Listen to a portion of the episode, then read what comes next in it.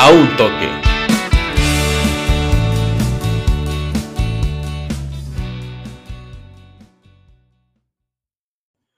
¿Qué tal amigos? Bienvenidos a una nueva edición de su podcast de preferencia a un toque. Yo soy Gilberto Galván y en esta ocasión vámonos con un episodio express para hablar de la llegada del central mexicano Johan Vázquez al viejo continente.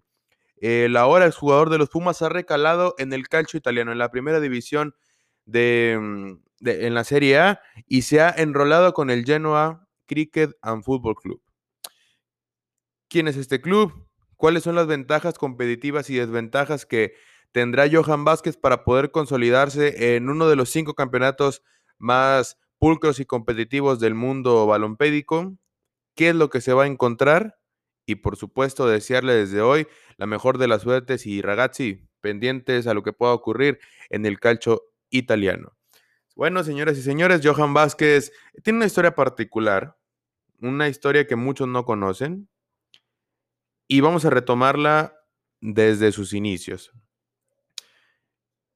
La mayoría del fútbol mexicano lo conoció cuando se enroló con los Rayados del Monterrey, donde apenas pudo disputar 16 eh, partidos en la Liga MX. Por ahí también algunos lo recuerdan por haber fallado un penal en la serie definitiva ante el Al Hilal eh, por el tercer lugar del Mundial de Clubes, en donde es muy parecido el cobro que realiza en tierras mundialistas al cobro que realizó en Tokio, Japón, ahora en la tanda de penales de las semifinales em, del fútbol, de los Juegos Olímpicos, contra Brasil. Potente, esquinado e intentando que la pelota haga una parábola hacia arriba y sea inalcanzable para el portero. En aquella ocasión, ni siquiera rozó el travesaño, contra Brasil sí. O algunos otros lo recordarán por buenos partidos con rayados como contra Chivas, donde prácticamente secó a la, a la delantera rojiblanca. Pero no, el origen de Johan Vázquez data en el otro club de la ciudad de Monterrey. Sí, por si usted no sabía, Johan Vázquez tuvo seis partidos en la, en la filial sub-15 de los Tigres. Digamos que es cortado, se va. Y encuentra su rincón en el mundo, por así decirlo, con los Cimarrones de Sinaloa, equipo de segunda división, equipo con el cual asciende al ascenso MX, vaya la redundancia, y empieza a coger buenas acusaciones. A partir de ahí, el Monterrey digamos que hace una operación en la cual, es, en la cual los cimarrones no salieron tan bien parados, viendo ya pues lo que, lo que se ha ido desencadenando con la eclosión del joven central mexicano de 22 años, en donde se realiza un préstamo con opción a compra, el Monterrey lo termina por comprar, eh, junto con Edson Gutiérrez, quien todavía se encuentra en el equipo y es lateral derecho, y a partir de ahí viene algo extraño en las redes sociales. Yo lo he venido mencionando no solamente desde que se supo que Johan podía ir al Genoa, que podía emigrar eh, con posibilidades altas y reales al viejo continente, que en Rayados tal vez no se le valoró. Y bueno, claro, eso es totalmente obvio, resulta novedad a partir de pensar en en el punto directivo, en el punto en el que pudiste haber hecho una venta no lucrativa, pero sí poder ahí hacer cierto tipo de concesiones como lo ha hecho Pumas y obtener eh, porcentajes importantes por si Vázquez termina siendo vendido un grande de Europa y por supuesto de ahí se desencadena tal vez que el 30% de la transferencia vaya hacia ti y un 20% y obviamente en estos tiempos nunca va a ser despreciable eh, obtener dinero de futuras ventas de jugadores que estuvieron contigo. Pero bueno, eso es otro tema que vamos a tocar un poquito más adelante. Llega la compra del Monterrey, me parece que por un millón o un millón y medio de dólares.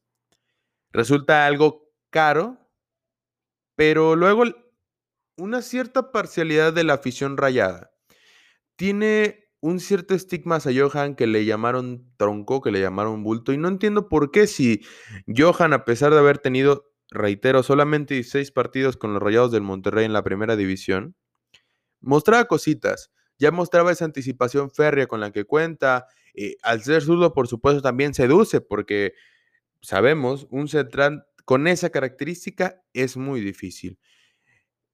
Mostraba también el pase vertical, la habilitación en balón largo, que también es importantísima. Eh, cuando un equipo no pueda estar en ataque posicional, saltar línea siempre eh, podría ser lo ideal si es que también cuentas con un centro delantero capaz de jugarte de espaldas, pero eso ya es entrar a detalles muy técnicos. Se va a Pumas, un préstamo con opción a compra. Pumas termina por comprar el 50% del pase de Johan y después el 100%, porque Johan guaja un primer torneo con Pumas tremendo a las órdenes de Miguel González Michel. De, hecho, es el torneo en donde Pumas, eh, a base de, de, corazón, de correr, de mucha entrega y de enjundia, logra llegar a la final contra el León. A final de cuentas la termina perdiendo porque en algún momento la balanza se inclina sobre la calidad por la cantidad, por las ganas, ¿verdad? Sin embargo, Johan jugó un torneo estupendo, anticipando, secando a hombres como Rogelio Funes Mori, como André Pierre Gignac, e incluso por ahí a, al cabecita Rodríguez del Cruz Azul. Entonces, dicho esto y obteniendo ya el contexto de Johan, el punto de eclosión máximo, el punto de rendimiento, el pico con el cual hoy Vázquez disfruta de ya estar en, digamos, cerca de la élite del fútbol mundial, son los Juegos Olímpicos, sin lugar a dudas. Que sí, tiene equivocaciones, como que expulsión eh, ante, me parece que es ante Japón, para luego reivindicarse y lograr un partido espectacular ante los nipones en la consecución de eh, el, bronce, el tercer lugar dentro de la justa olímpica. En ese partido registra cuatro despejes, dos disparos bloqueados, una intercepción, cuatro entradas y solamente una vez fue regateado. Johan ganó prácticamente todos sus duelos, tanto por aire como por tierra. Es decir, la estadística nos indica que fueron 6 de 8 ganados para Johan. Tuvo una falta y recibió una falta. 80% de efectividad en pases. Un pase clave, que lo reitero, un pase clave es cuando eh, el jugador, vaya, tira un pase y pone en ventaja al compañero y este termina en posición, en, perdón, en tiro a gol para que un central haga ese tipo de cosas que tiene que tener algo especial. Y eso es lo que tiene Johan. Pase largo efectivo o pase vertical también muy efectivo. Para cerrar con las estadísticas de ese encuentro, fueron 4 de 8 balones largos, lo cual también representa algo especial. Si bien Johan, comparándolo con especímenes del mismo tipo en la selección mexicana, tal vez no es un Carlos Salcedo, un tipo que constantemente pueda estar girando al rival con pases largos hacia el otro extremo, donde lo podrían esperar o Tecatito Corona o Irving Lozano, o Uriel Antuna y demás, pero sí cuenta con esa característica. Habrá que trabajar también. Johan tiene una defensa del área muy buena. Johan, insisto, tiene un pase vertical muy bueno. De hecho, Brasil por ahí corta algunas de las aspiraciones de México a avanzar con pelota controlada. Si se fijan, la mayoría de las salidas de México cuando tenían el balón era con César Montes y no con Johan Vázquez, porque aunque no era, no quiero decirlo tan obvio, sino tan férreo, Brasil se encaminaba más al sector izquierdo para poder eh, intimidar por ahí a Johan y sí atacar a Montes. Y aunque César no tiene una mala salida con balón, sabemos también de la capacidad de trazar en largo que tiene el defensor todavía de los Rayados del Monterrey yo creo que en calidad no se compara lo que Johan puede hacer con balón. Em, no tiene un físico tan esplendoroso, 1,82 metros, eh, que es un buen promedio, pero no, son, no es una torre, por así decirlo. Eh, Pepe del Bosque lo encasillaba bien. Eh, se parece, guardando proporciones, a lo que un Héctor Moreno te podría ofrecer en la Roma cuando llegó en el 2017. Y de hecho, hay una estadística que dice que se ha convertido en el séptimo mexicano en emigrar al, fútbol italiano. El primero fue Pedro Pineda para el Milán. Después por ahí tenemos entrenamientos de, Miguel Ayun con la Atalanta de Bérgamo. Por supuesto, la, llegada de Rafael Márquez a los 39 años al Elas Verona y convertirse en un titular indiscutible digno de destacar. Héctor Moreno con la Loba, eh, con, con la Viola Carlos Salcedo y por supuesto Irving El Chucky Lozano con el Napoli. ¿Qué podemos decir del Genoa? Bueno, reitero, un club histórico dentro del calcio, un club también de media tabla o que en los últimos años estaba acostumbrado a pelear el descenso, aunque, y aquí corregimos a, a muchos tuiteros que mencionaban, y bueno, el típico efecto cangrejo, por así decirlo. ¿Cómo te va a decir de un grande de fútbol mexicano? Que yo lo pondría entrecomillado el, el calificativo de grande donde eres titular indiscutible, donde estás peleando por selección nacional para emigrar, sí, a la liga italiana, pero a un club que pelea el descenso y que por muy poquito se salvó la temporada pasada. Y no, la verdad es que no. Y Grifone, o traduciéndolo al español, el grifo, que ahorita les explico por qué es que se llama así, terminó onceavo en la temporada pasada 2021 del calcio italiano, peleando, no así decirlo, con tan buen fútbol como, bueno, también es subjetivo decir cuál es el buen fútbol, pero sí con una estabilidad, con un Goran Pandev que a sus eh, treinta y tantos años regresa después de haber tenido una Eurocopa histórica para su país, para Macedonia del Norte y como símbolo del Grifone, donde tiene, en un mercado de pases va a sumar un talento neerlandés bonito que no terminó por encajar tanto en esa, esta mística Atalanta de Bérgamo de Giampero Gasperini, pero que sin duda su zurda puede condicionar varios partidos. Talento capital, no creo calificarlo así, pero sí un muy, muy buena pieza, una muy buena pieza dentro del esquema ahora de Davide Ballardini. ¿Cómo juega el técnico italiano y, cómo, y cuál es el contexto que va a encontrar Johan en el Genoa? Bueno, eh, Davide Bellardini, eh, digamos que mutó, aunque tiene un esquema base. Los principales esquemas que pudimos verle después de la eh, sustitución al técnico anterior, eh, aproximadamente en noviembre o diciembre del anterior año, eh, encontramos el 3-5-2 como base, en donde los tres centrales van a jugar en largo, donde no hay tanto desprendimiento de líneas y en donde Johan puede encajar, porque hay que recordar la polivalencia del mexicano. El mexicano en una línea de tres puede jugar tanto por izquierda como por derecha, en Pumas lo hacía por derecha.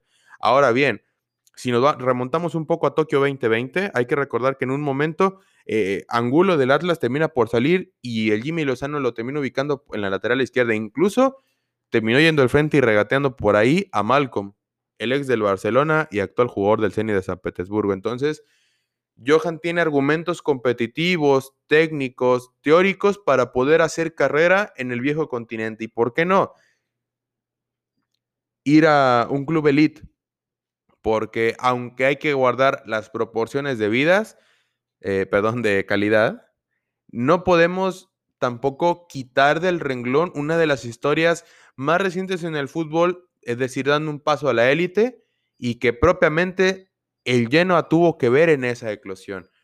Usted, espero, por favor, que tenga en el radar a Cristian El Cuti Romero, el jugador top 5 del calcio italiano la temporada pasada que dio una solidez tremenda al Atalanta de Bérgamo de Giampero Gasperini, pero que antes había jugado en el Genoa, procedente me parece ser que de Rosario Central, no tengo muy en claro cuál fue el origen del Cuti.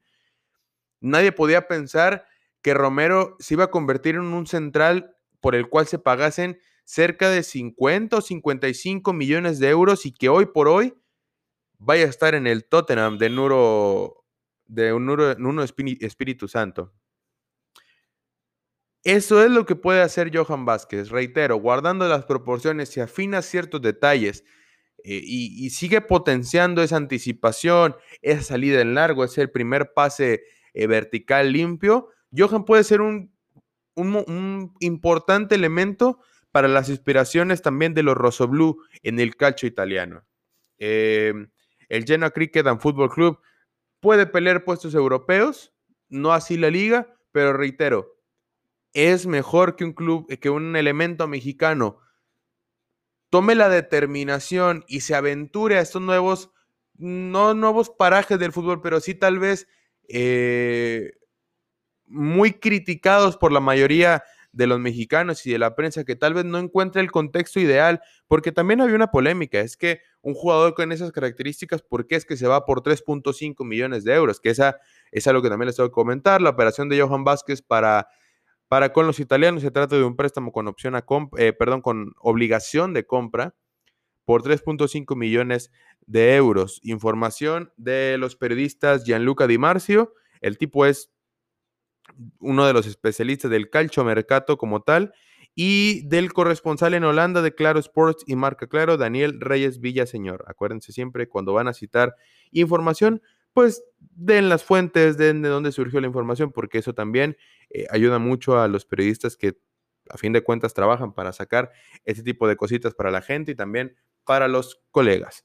Eh, para cerrar este podcast, Mucha suerte Johan Vázquez en el viejo continente. Tuve la oportunidad por ahí de hablar una o dos veces con él a través de redes sociales cuando él todavía era jugador de los Rayados del Monterrey.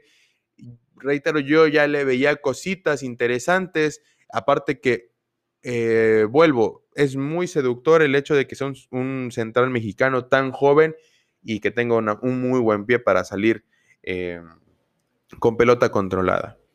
Mucha suerte, estaremos al, pendiente del calcio mercato y del calcio por sí solo ragazzi. Y por supuesto, todos vayan a comprar la maglia del Genoa, que es preciosa. ¿eh? los uniformes que han sacado para esta temporada son preciosos. Y pues digamos que no dista tanto de lo que ha venido em, otorgando como tal el conjunto de la ciudad de Génova en las anteriores temporadas para sus aficionados y para, que, para quienes se quieran acercar. Por último, ¿qué es el grifo? Si ustedes ven el escudo del Genoa, encontrarán a una especie de león, águila en su escudo. Bueno, el grifo es una criatura mitológica eh, cuya parte frontal es la de un águila gigante, con plumas blancas, un pico afilado y garras poderosas. La parte posterior es la de un león, con un pelaje amarillo, unas patas musculosas y con una cola larga. Por ahí el origen, digamos, eh, dicen que por ahí los antiguos romanos, y había leyendas griegas también, que relataban que el dios Apolo había ido a buscar grifos y había regresado a Grecia cabalgando en uno de ellos. Eh, mencionaba que los grifos estaban consagrados a Apolo y que ellos mismos vigilaban sus tesoros para protegerlos de los arímapos. Eh, también custodiaban las cráteras de vino de Dioniso. Más o menos por ahí es el origen de la criatura mitológica que hoy y que ah, desde hace 127 años, que son eh, los años que tiene de fundación el Genoa Cricket Football Club, vigila sus colores y vigila su escudo. Si te gustó este episodio del podcast, por favor, eh, compártelo con tus amigos, aquellos que no se han enterado de que Johan Vázquez ha emigrado al viejo continente y lo ha hecho para el Genoa Fútbol Club. compártelo, dime qué opinas, escríbeme a través de mis redes sociales. A mí me encuentras en Twitter como arroba quirino-galván, a través de mi cuenta de Instagram como gilgalván-4, en mi página de Facebook como Gilberto Galván Quirino y en mi canal de YouTube, que también suscríbete, dale like a los videos, análisis, blogs, llegadas de futbolistas a la ciudad de Monterrey y demás, como Gilberto Galvano. Por último, ¿cuándo Johan Vázquez podría ver acción en el calcio italiano con su nuevo equipo? Hay que recordar que aunque las ligas principales de Europa ya comenzaron, el calcio todavía no. Italia todavía no ha comenzado su actividad, pero sí lo hará esta semana. La jornada 1 tendrá como platillo principal, más bien como platillo primerizo, aquel inaugural, nada más y nada menos que en el Giuseppe Meazza o en San Siro, como usted lo quiera llamar, el Inter de Milán, el actual campeón, enfrentará al Genoa. Sí, aún sin Romelu Lukaku, el Inter con Edin Seco a la cabeza, el nuevo fichaje proveniente de la Roma, enfrentará al Genoa. Y ahí Johan Vázquez podría haber minutos. Lo veo difícil, mas no imposible. En la segunda jornada nos pudimos haber ilusionado en que en el en el Luigi Ferraris, que es como se llama el estadio del Genoa, ¿Puede haber un enfrentamiento de mexicanos? Sí, porque el Genoa enfrenta al Napoli en la jornada 2 de Irving el Chucky Lozano. Sin embargo, Lozano no se ha venido entrenando bien todavía por aquella lesión que sufrió en la Copa Ahora. Entonces, está prácticamente descartado ver al menos este enfrentamiento en la primera vuelta del calcio. Bueno, señores, y nada más por decir, nos vemos o escuchamos en la siguiente.